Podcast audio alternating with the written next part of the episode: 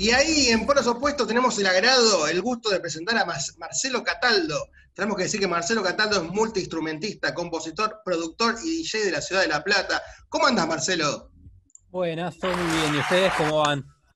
Muy bien, muy bien, muy bien. Por suerte, cada día un poquito mejor. Sí, bueno, eso es, lo, esperable, ¿no? De la vida. Es así, cada día se puede estar un poquito mejor. Es así. ¿Cómo, cómo llevas esto, este presente, esta situación rara con respecto a lo que todos sabemos ya? La verdad, mejor que un montón de otra gente que conozco, no, me gusta decirlo tanto porque... No, está bien, está bien. Eh, digamos, tampoco me cambió tanto, soy una persona bastante recluida en general, así que no, no, es que ha cambiado demasiado la vida, ¿no? no soy una persona, si bien cada tanto pinta una fiesta o algo, no, no me desespero por lo mismo, por eso nunca lo hice. Eh, y siempre muy, muy en, mi estudio, mi casa, mi estudio. soy una persona de esas que le gusta estar en casa y que cuando no quiere estar en casa se va lo más lejos posible, pero nada, no, no se desespera por, por estar con mucha gente. Claro, está bueno eso. Eh, así que tenés, ya cumpliste 10 años de trayectoria, ¿no? En el ámbito musical. sí, a ver, de, que toco instrumentos ya van como unos cuantos más, irán unos 16, desde que eh, empecé a laburar eh, para, música de, composición para audiovisuales y eso, irán unos 10, tirando a 11 ya, creo. Claro. Nunca, nunca me fijé bien la, la fecha original donde hice la primera cosa, pero más o menos debe hacer unos, yo creo que 12 años, cerca de 12 años. ¿Y cómo fue ese momento que pasó de ser algo más parecido a un hobby a algo más parecido a algo formal, algo profesional? Que vos dijiste, bueno, además de hacer lo que me gusta, puedo tal vez ganar unos pesos. Bueno, eso más que nada en los últimos años. En realidad yo siempre como que me rebusqué laburando online cosas, no necesariamente de, compositor, también laburé de bibliotecario de una página web de partituras, por ejemplo. Ah, Digamos, la, facultad de arte, yo soy egresado, aunque ahora estoy estudiando de nuevo, yo soy egresado de la carrera de educación musical y ahí adquirí un montón de conocimientos musicales que me sirvieron desde, no sé, también laburé transcribiendo partituras, trabajé eh, haciendo cosas relativas a la música en todo sentido. Bueno, y los últimos años me dije voy a hacerlo profesionalmente, la composición, y sea para audiovisuales, producción para otra gente, y ahora, bueno, este año que me surgió eso de hacer canciones propias, ¿no?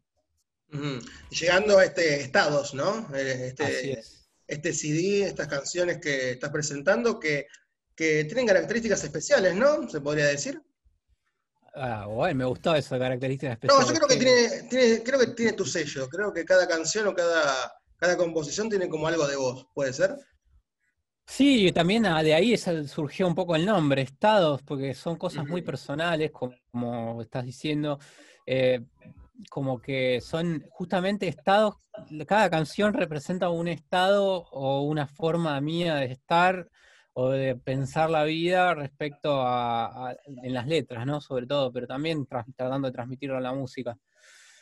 Qué sé yo, te puedo contar que, no sé, el tema nostalgia, por ejemplo, habla de, lo que yo, las cosas que, mis sueños recurrentes, después, no sé, con el sol habla de cómo me siento cuando está amaneciendo, que justo anoche que tuve la reunión en la madrugada, que les contaba antes, no sé si me acuerdo, no me acuerdo si salió al aire eso o no, este, que, que me que salió, es, el momento ese en el que empieza a salir el sol y sobre todo en esta época. Y bueno, y así cada tema tiene, no me voy a extender en esto porque les cuento todo y spoileo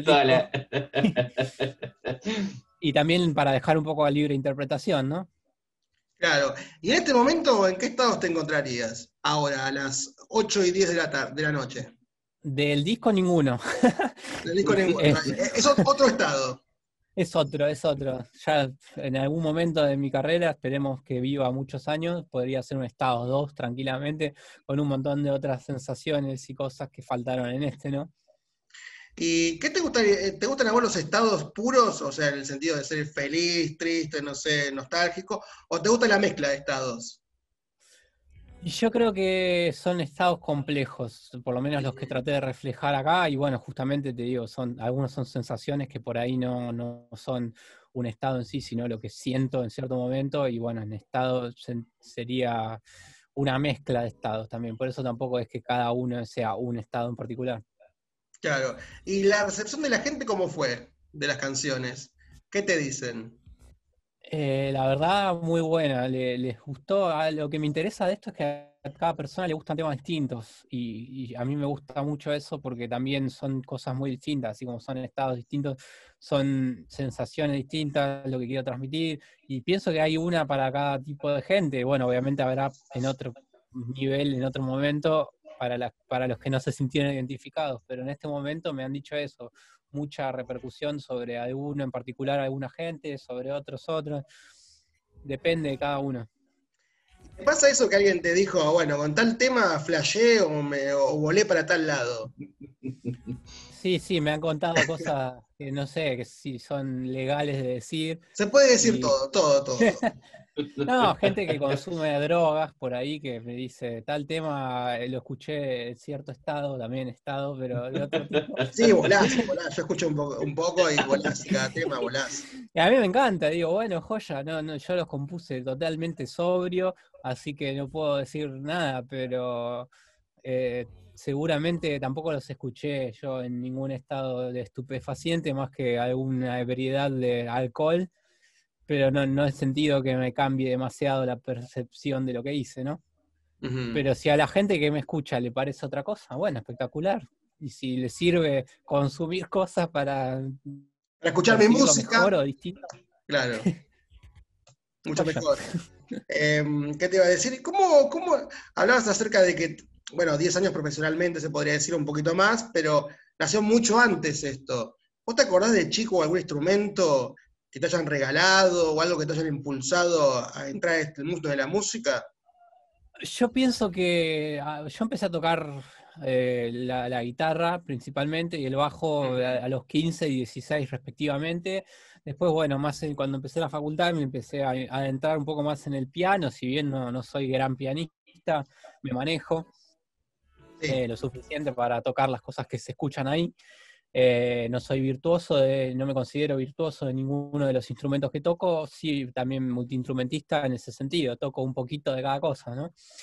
Eh, pero el, digamos, el fuerte, ya me, medio me fui de la pregunta, ah, de chico, bueno, de chico no, más bien de la, de la apreciación, ¿no? De escuchar mis viejos mucha música siempre, cuando era chico, mucha, mucha llegada de música hacia mí en distintos aspectos. Si bien mi, viejo tocaba el bandoneón, nunca lo llegué a ver tocarlo, lo tenía en la casa.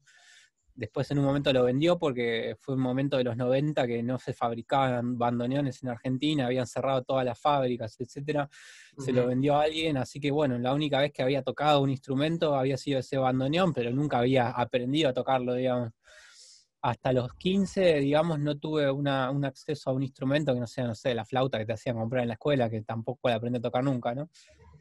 Claro, lo, básico, ¿no? Yo me acuerdo que en la escuela me hacían tocar la, caja china, puede ser algo así, era parecido a un instrumento de madera. Cada, cosa, yo estudié educación musical, que, se supone que es para, para dar clase y jamás di clase muy poco tiempo, la verdad, porque la verdad siempre me quise dedicar a esto que estoy haciendo ahora por lo menos después de la adolescencia. Antes he tenido ideas locas de lo que iba a hacer en la vida, miles, pero bueno. Siempre pasa eso, ¿no? A, todos nos pasa. a, todos nos pasa eso, que siempre a los 12, 13 decimos, quiero hacer esto cuando sea grande, y después por ahí cambia la, cosa. Sí, pero también uno cae en la, comodidad, qué sé yo, yo vivo a cuatro cuadras de la Facultad de Artes, viví toda la vida en este mismo edificio, en distintos departamentos, ahora vivo solo pero vivía con mis viejos acá y fue como, bueno, el, año que me anoté en la facultad dije, bueno, voy a estudiar esto. Y estudié eso y, lo, egresé de educador, eh, o sea, en el momento me había anotado en la carrera de guitarra, y justamente lo que digo del virtuosismo, me, no, no, no, tengo ganas de convertirme en virtuoso de nada, excepto del audio, o sea, de lo, de lo, que me gusta que es producir y grabar, mezclar y todo eso. Y se nota mucho el tema de las melodías, el tema del audio en el último CD hay una, calidad eh, superior a, la media para mí, yo te diría que sí. Y la verdad lo traté de hacer, bueno, también con ayuda, ¿no? en realidad yo siempre hago mezcla, mastering de todo, y en esta ocasión, como fue una producción totalmente mía, dije, bueno, quiero que me lo mezcle y masterice otra persona, me lo mezcló Emilio Rodríguez y me lo masterizó el Cana San Martín, que es súper conocido acá en La Plata. Este, y quedó, la verdad, digamos, a nivel profesional, se podría decir. Marcelo. Sí, sí, Ale. Digo, ¿te pusiste tiempo para decir, bueno, eh, para tal fecha quiero tener ya el disco hecho o lo fuiste haciendo a medida que podías? La verdad fue, lo quería, yo soy muy, muy intenso con la salida de cosas todo el tiempo, estoy largando productos a internet y quería sacar, mi idea era sacarlo en agosto, tardó dos meses más de lo esperado por problemas, eh, tiempos de la mezcla del máster etcétera, pero la verdad valió la pena este, la espera. También en el medio me llegaron otras oportunidades laborales que medio lo diluyeron, entonces me empecé a, concentrar en otras cosas. Por ejemplo, ahora salió el fin de pasado dos capítulos de la frecuencia Kirlian y ahora sale el soundtrack a mitad de mes, por eso digo, les digo, todo el tiempo sale cosas nuevas que hago. Y lo último para ya ir cerrando la parte musical, que está bueno porque hay un montón de preguntas para hacerte, está bueno el abanico este. Eh, si viene alguien de afuera y dice, ¿cómo es la música de Marcelo Cataldo? ¿Cómo se podría denominar? Eh, ¿Qué le dirías? Está difícil, justamente esto de, hacer músicas de tanto estilo, me, digamos, si preguntan por este álbum en particular, yo diría que synth pop, synth tirando a synthwave, pero también con con rasgos de muy, muy de los 80, no sé, es como una mezcla rara que también tiene cosas locales, qué sé yo, la letra, por ejemplo, el tema 2, por decirles algo, es, es un cover de una canción rusa de los 80 en un estilo súper contemporáneo. Eh, y, así, tiene de todo. Y después nada, a ver, yo en mis ideas, si uno se pone a revolver de, de, de trabajos hechos, hay folclore, hay orquestal, hay de todo. Y eh, también tengo una idea hace años de hacer un disco de surf rock. Mira. Y eventualmente lo voy a hacer, porque yo sé así, voy a seguir siendo así, haciendo cosas, lo que venga, ¿no? Tenemos que decir que entre tus obras tenés, por ejemplo, se destaca la banda sonora de la frecuencia Kirlian, como recién decíamos, el videojuego Turn Rights de Android y el soundtrack del film Historia de lo Oculto de Christian Ponce, estrenado en el festival Motelex en Portugal. ¿Está correcto esto? Claro, sí, después de, bueno, eso es, mi, fue donde se estrenó originalmente, después llegó a otros festivales también re importantes, Festival de Sitges, que es del, género de así de, horror y fantasía, es del más importante del mundo, con muy buenas repercusiones, por suerte también, y además fuimos productores de la peli, o sea, pusimos plata para la peli, así que estamos... Para estar ahí, claro. Sí, sí. Para ser parte. Sí, sí, a ver, eh, financiamos la peli con la productora mía de Simulabs, que además de estudio es una productora audiovisual. con mi, somos dos personas fijas en el estudio y la productora, pero somos, en realidad siempre se extiende a otra gente, ¿no? ¿Y cómo, cómo fue la experiencia de la banda sonora de Kirlian? ¿Cómo, ¿Cómo fue esto? ¿Un poquito de presión hubo o, las ganas de, de estar ahí o de hacer algo que te guste a vos está sobre todas las cosas.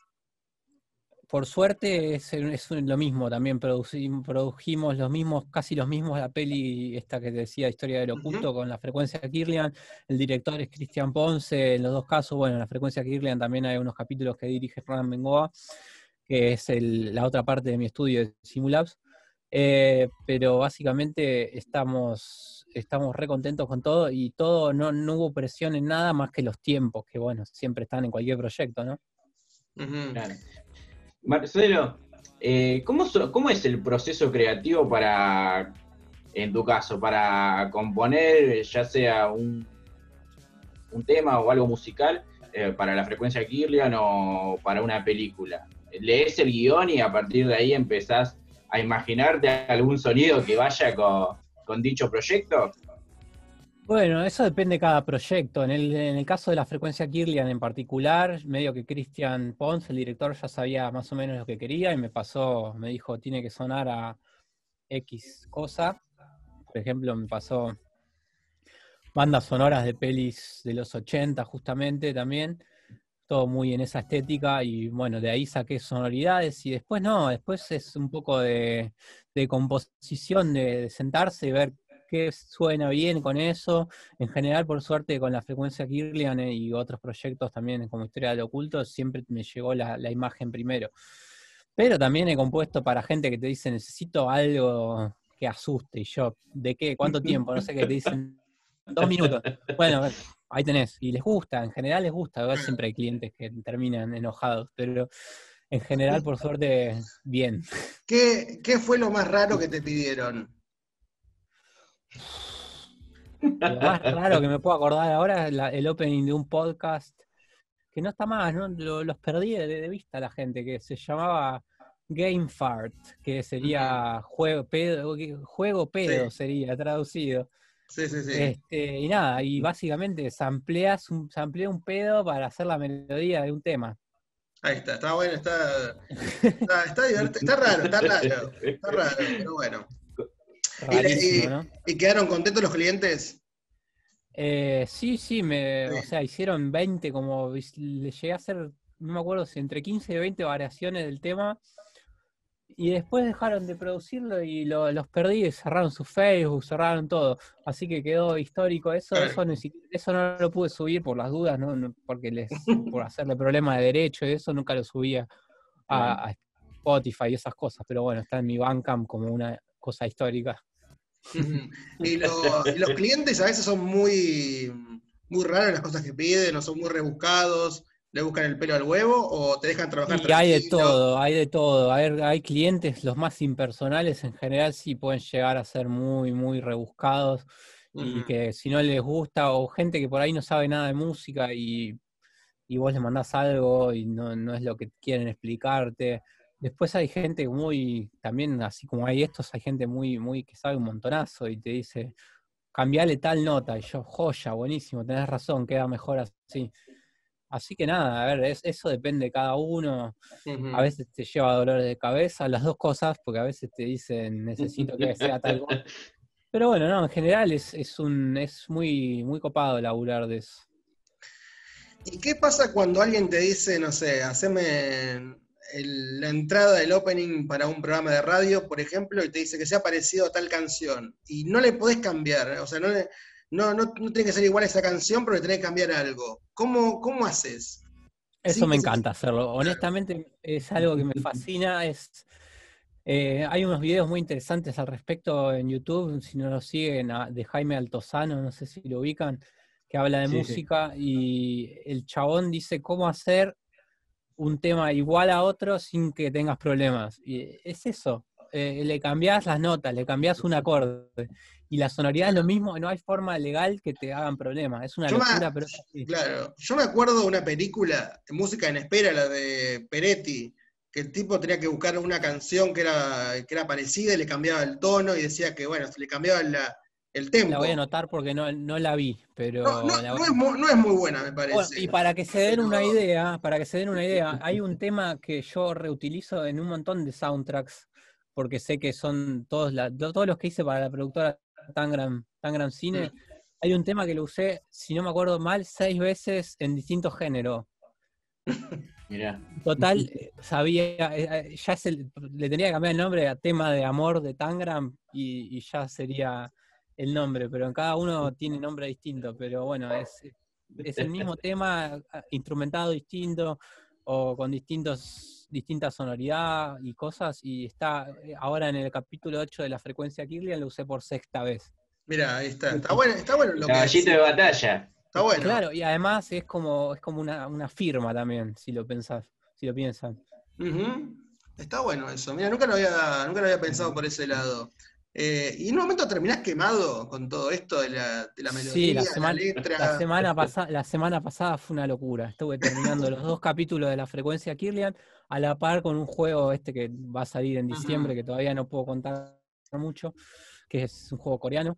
Eh, estuve hasta el domingo a la tarde sin parar. Básicamente me acostaba, me levantaba a seguir. Eh, y así. ¿Y, te se disfruta? Sí, diga, diga, diga. Digo, ¿se disfruta? eso, eso es parte de mí que soy un desorganizado, porque podría haber tenido más organizado los tiempos, pero también un poco de los clientes que son desorganizados, no en el caso de los Tangram y de esto de la frecuencia, porque bueno, eh, nos, siempre hacemos así, nos ponemos una fecha límite y lo terminamos. Pero en el otro caso fue como el lunes me dijeron, bueno, para el viernes tiene que estar todo esto, los, los de Corea. Y fue como, bueno. Y, estuvo, estuvo a, costa de, un, de una locura, pero estuvo. Claro. ¿Y se disfruta el momento o, lo disfruta después? Yo particularmente soy una persona que disfruta mucho más los resultados que los procesos. Pero este, los procesos me pongo muy tenso, muy nervioso y, no me gusta, pero después cuando escucho los resultados me emociona un montón. Cuando te dicen tenés que hacer este proyecto, no sé, es el lunes, te dicen para el viernes, ¿vos siempre decís que sí o la pensás un poquito? Y yo pongo, abro el paraguas y digo, vamos a ver, creo que sí. Mm, está bien. Y en este caso era, yo sabía que llegaba porque no era, era, digamos, si bien estaba todo junto, se me armó un cuello de botella ahí, sabía que iba a estar bien. Y bueno, puse otras cosas que tenía también más chiquitas, digamos, para esta semana. Claro, claro. Y vos con respecto a la parte audiovisual, ¿tratás de dejar algún mensaje para la gente que está del otro lado, te escucha o lo ve? ¿O, es algo interno? ¿Y en el sentido del videoclip decís? O... Sí, sí, del videoclip. A ver, yo, productor audiovisual en el sentido de producir, de, crear contenido, no soy. o sea, hasta ahora he producido únicamente el videoclip del tema Nostalgia. Este, pero digamos, otra de producción así de audiovisual, digamos, la parte, se, la, se encarga Hernán Bengoa, que es la parte audiovisual del, equipo, pero nada, sí, a ver, yo en realidad siempre uno trata de dejar cosas, yo en el video traté de transmitir lo que para mí significaba la nostalgia con, no sé, con la quema de cosas, con los videos invertidos, etcétera. Pero más que eso, a ver, digamos, yo la parte audiovisual, como les digo, no, no soy, no soy experto ni mucho menos. No estudié audiovisual, soy muy fanático de la fotografía, pero amateur. Claro, claro. Y con respecto a la inspiración, ¿tenés algún momento que llega la, inspiración del cielo o algo así? ¿O, se va dando de casualidad? Uf, ¿Cómo es, eso? algo que no tengo, hoy, dijiste, Hoy dijiste que lo hacía sobrio, dijiste. O sea que otra cosa no hay. No hay, no hay ayuda ya lo dijiste, ya lo dijiste. ya está. Eh, no hay ayuda, no, y generalmente las veces que he consumido cosas no, no, no me pinta para hacer música, al contrario me aleja de eso. Este, rompías cosas y todo, ¿no? tampoco, eso. No, no, al contrario, no, no tengo ni ganas de romper nada, es como que plancho. Eh, es más para, para estar en, otra, digamos. Pero no, laburar, me gusta laburar mucho a la noche, no sé si, si a la noche me inspiro. La verdad, la palabra inspiración, no sé si, si es algo que, yo pruebo hasta que me gusta algo, sería una forma de decir. O sea, hasta que te salga bien, hasta que sentís que sale bien. Claro, es más una construcción que una, que una inspiración. El único tema del disco Estados, por ejemplo, que siento que sí llegó de la nada, sí, fue eh, Nostalgia. Ese fue como me cayó así. Dije, es esto el tema. Y lo escribí y lo hice y lo alargué. Después sí, obviamente siempre está el proceso, no es que todo se plasma solo, ¿no? Y la letra la hice en un rato, no sé, fue raro, nunca, no es algo que me suceda siempre, digamos. En general creo que dicen que cuando uno está más relajado, o sea, piensa menos cosas, eh, tiene más tiempo para, para, para ser creativo, ¿no? Yo pienso que a mí en un momento, a mí me gusta mucho eh, hacer cosas manuales, por ejemplo, no sé, cualquier cosa que sea, soy muy, soy electricista además de músico. Ah, mira. Este, este, y me encanta, no sé, soldar, por ejemplo, circuitos, cosas chicas. Y cuando estoy haciendo eso, no sé, por ejemplo, si estoy pintando una pared, ahí me surge, me pongo a pensar, pienso, pienso, ahí me salen un montón de cosas, las voy anotando, sea musicales o de letras, etcétera, y van quedando. Cuando estoy menos concentrado en cosas, o sea, más concentrado en algo que no requiere pensamiento, sino más habilidad práctica, ahí es cuando me salen un montón de cosas. Interesante, está bueno, está bueno, muy interesante. Pero tampoco diría que me salen de golpe. Yo voy anotando todo lo que voy pensando ahí, lo voy anotando, sean o grabando, si son ideas musicales, las canto para acordarme, y después las voy uniendo como un rompecabezas hasta hacer los temas o la música o lo que corresponda en cada caso. ¿Y cómo, ¿Y cómo guardas las melodías o lo que se te ocurra, las letras? ¿Tenés el celular y haces grabación de audio o te la vas acordando? No, no, en general me mando por Telegram o por WhatsApp audios y después los bajo en la compu cuando estoy para guardarlos o los traduzco a melodías simples en dos o tres instrumentos en la compu para acordármelos y después desarrollarlos. ¿Y te pasó en algún momento, no sé, estabas arriba del taxi, del remiso o del micro y justo no tenías el celular y se te ocurrió algo y dijiste, ¿qué, hago? ¿Qué hago? No, quiero pensar la cantidad de cosas que perdí o cuando estoy, hay un momento muy loco que es cuando me estoy quedando dormido, que se me ocurren mil cosas geniales y nunca las puedo rescatar. Claro, claro, claro. O me estoy durmiendo, o no sé, tendría que poner un grabador constante, no sé qué. o, no sé, tienen que inventar algo para leer la mente y grabar la mente, pero bueno, eso ya sería otro problema. claro, o sino que hay gente que se despierta y se acuerda cosas que soñó, pero después se levanta y a los 10 minutos se olvida todo. Sí, la cantidad de veces que he soñado canciones también, y no, no queda.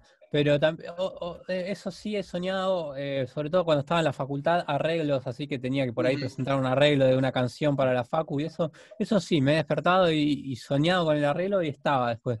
Pero después con canciones mías y eso nunca.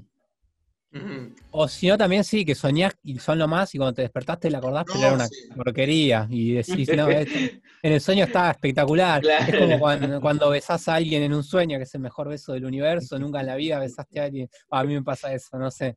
Eh, a mí este, también, a mí también. Que soñás que. y otras cosas, pero bueno.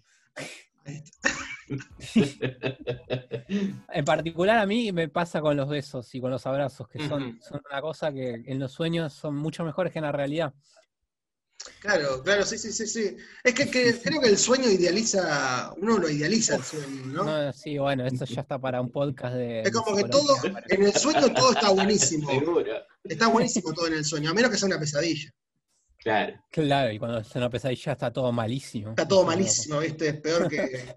Es tremendo. Y si no, otra cosa del sueño es que, viste que en ese momento no, no sabes si estás en un sueño o no. Es complicado decir, sí, estoy en un sueño. Sí, sobre todo cuando tengo sueños lúcidos que son... Claro. O que te va a pasar algo y no te puedes despertar, viste. Uy, despertarme. Mm, sí, sí, sí, sí. Eh, es, muy tremendo. es muy tremendo. Y con respecto a este presente, si, por ejemplo, te dijeran hace, no sé, ¿qué edad tenés vos? 32. 32. Te hubieran dicho hace 12 años. Este, es este va a ser tu presente. ¿Te hubiera gustado? ¿Te gustaría algo más? Eh, me gustaría más, pero siempre me gusta más todo. Eh, para alguien, para mí mismo de hace muchos años, estaría bastante bien. Sobre todo para mí yo de la, del principio de la facultad estaría muy bien. Eh, para por ahí uno de la adolescencia que por ahí pensaba en ser ferroviario o conductor o, piloto de avión, por ahí estás loco, me decía, pero bueno, no sé, cosa de la adolescencia, ¿no? ¿Sos cinéfilo? Este, re cinéfilo últimamente, antes era un negado del cine, también tengo que admitir que los últimos cuatro o cinco años revertí eso desde el principio de marzo, ayer me fijé, guardo registro de todo lo que veo, vi 140 películas. Opa, opa, tremendo, tremendo. A ver, decime, decime tu top 5 de, o sea, tus cinco películas más eh, importantes, por lo menos que te hayan marcado. Dificilísimo, lo voy cambiando todo el tiempo, todo el tiempo. Eh, hay muchas pelis que me gustan mucho y no sé, no podría elegir. Mm. ponerme a elegir. Cada día veo una cosa nueva y piso la anterior. No sé, la verdad no sé, porque es muy difícil. y la última que te haya gustado, que digas, esta me gustó, me, encantó. La última que vi y me gustó mucho es eh, Feos, Sucios y Malos, de la italiana clásica. increíble, increíble. La vi hace dos o tres días. Y a ver, yo también soy un a mí yo tengo un problema ahí, me gusta todo en general, es muy difícil. ah, está bueno, está bueno. Este, es muy difícil que una nunca dejo pelis a la mitad, nunca, bueno, libros, ahora este año estuve muy vago con los libros, pero tampoco los dejo. Eh, jamás, no, preguntame lo que me ibas a preguntar porque... Y ya que estamos, te iba a preguntar eh, la que no te gustó, que vos digas, no, no digo que fue mala, pero no, no me llenó. Que digas, no me llenó. Un montón también. ah, Creo, creo que hay más películas malas que buenas. Yo pienso que sí, sí. Película mala últimamente, pucha, no, ahora no se me ocurre. Pasa que, bueno, por eso llevo registros, que veo tantas que. sobre todo las malas, a ver. Em, si querés, entro en IMDB y me fijo, después lo recortás. No, mentira, me da fiaca. Me da fiaca, no, hay, muchas, hay muchas, hay muchas. Sí, sí, sí. Este, no, pero. Pucha, ahora no me puedo acordar. ¿Qué sé yo? Ayer vi Inferno, que es la de Dan Brown, del libro de personaje del Código da Vinci. Y me pareció mediocre, qué sé yo, no, no era una gran pena. Es para, es para muchas preguntas más eso respecto a los libros, las películas. Si, está si quieren, otro día me, me, invitan y hablamos de cine. hablamos de cine. No soy erudito de cine, ni mucho menos. Va a ser todo muy subjetivo. No, no conozco, no, a ver, yo lo único que sé de cine un poco es de sonido, obviamente, de, y un poquito de, fotografía, pero porque soy aficionado. Pero si me pongo a hablar de un guion, no soy nadie para hablar de un guion, no soy nadie para hablar de la realización, no soy nadie para hablar de todos los otros aspectos. Perfecto, perfecto. Y con respecto ya cerrando esta entrevista, gracias en serio por esta, por estos minutos, que estuvo muy, bueno, porque aparte hablamos, de todo.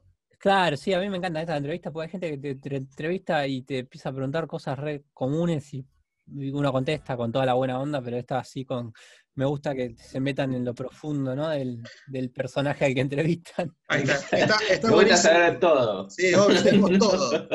Todo, todo, todo. Em, por último, recordar las redes sociales, en qué lugar te pueden encontrar, cómo, cómo pueden poner me gusta ahí en tu, en tu muro de Face. En Instagram estoy con marcelo.cataldo porque hay un Marcelo Cataldo que me lo robó antes. el otro Sarete. Mirá, si entrevistábamos al otro Marcelo Cataldo. No, igual hago de propaganda siempre. Hay un, hay un empresario que se llama Marcelo Cataldo, no sé si es de, Centroamérica o de dónde es, o de Sudamérica Norte, digamos. Eh, y es súper famoso, parece, tiene un podcast, habla de, empresas y no sé qué. De última, decir, de última decir que sos esa, esa, persona y listo. Un día le voy a decir si quiere que unamos las redes y listo. Y diga que somos las dos cosas, claro. Ya está. No, pero eh, más fácil, el marcelocataldo.com es mío, así que marcelocataldo.com está todas mis redes unidas ahí, todos mis canales de streaming, Spotify, y bueno, obviamente este hombre por suerte no tiene los, los podcasts en Spotify, así que eh, soy yo solo. Eh, Le gané de mala. Bueno, igual si algún día me encuentran, le mando un saludo, qué sé yo. Está bien, todo amor y paz esto. Ya vamos a juntar a los dos Marcelo. no, y bueno, esto es un detalle, pero en un momento hasta pensé ponerme un nombre artístico, pues es mi nombre real, Marcelo Cataldo. Eh, y dije, no, pero no, quiero que sea con mi nombre, porque me sirve como compositor, me sirve como productor, y le hago competencia. Soy yo aunque haga otra cosa. Claro. Ahí hablábamos con Marcelo Cataldo, multiinstrumentista, compositor, productor y DJ de la ciudad de La Plata, hablando de todo acerca de su pasado, presente y futuro. Hablamos de todo, le hicimos un montón de preguntas. Eh, ¿cómo, quedó cómodo la entrevista? Oh, espectacular. A ver, eh, el futuro nunca se sabe, pero vamos a ver, esperar que sea va, Va a ser espectacular, va a ser espectacular porque sos buena onda y sos buena persona, sobre todo. Buenísimo, che, ustedes también, y muchas gracias por el tiempo. Ale, ¿te quedó algo por preguntar? ¿No tenés alguna bombita ahí, algo? No, ¿no? No, no, más que nada agradecerte, Marcelo, eh, me encanta el laburo que haces, la verdad. Eh, me quedé contento con, el disco Estados, me parece que nos permite cada, cada tema viajar a, distintas partes, por lo menos esa es mi sensación. Sí, bueno, es la idea, es como, como les contaba, sí, totalmente. Yo, yo, yo viajé y todavía no volví. Yo estoy ahí todavía. Vos seguís escuchando tranqui, todo así, que en serio, así que en serio, un gustazo nos dimos. Y cuando quieras volver a polos opuestos, eh, estás más que invitado. Buenísimo, cuando ustedes quieran, yo si quieren también hablar con alguna vez con Hernán de, de la frecuencia Kirlian, de la parte más eh, visual y realizativa del audiovisual, y ahí con él van a hablar de cine con mucha más palabra que las que puedo hablar yo, que soy solamente aficionadísimo. Joya también. Así que estaría bueno, estaría muy bueno eso. Algún día, si quieren, hacemos, cuando pase todo, hacemos, o si no, por cada uno en su casa, seguimos así, eh, hacemos una charla más específica. Obviamente. Así que gracias por todo, Marcelo. Buenísimo, un gustazo para mí también. Así que lo mejor, lo mejor, en serio. Muchas gracias.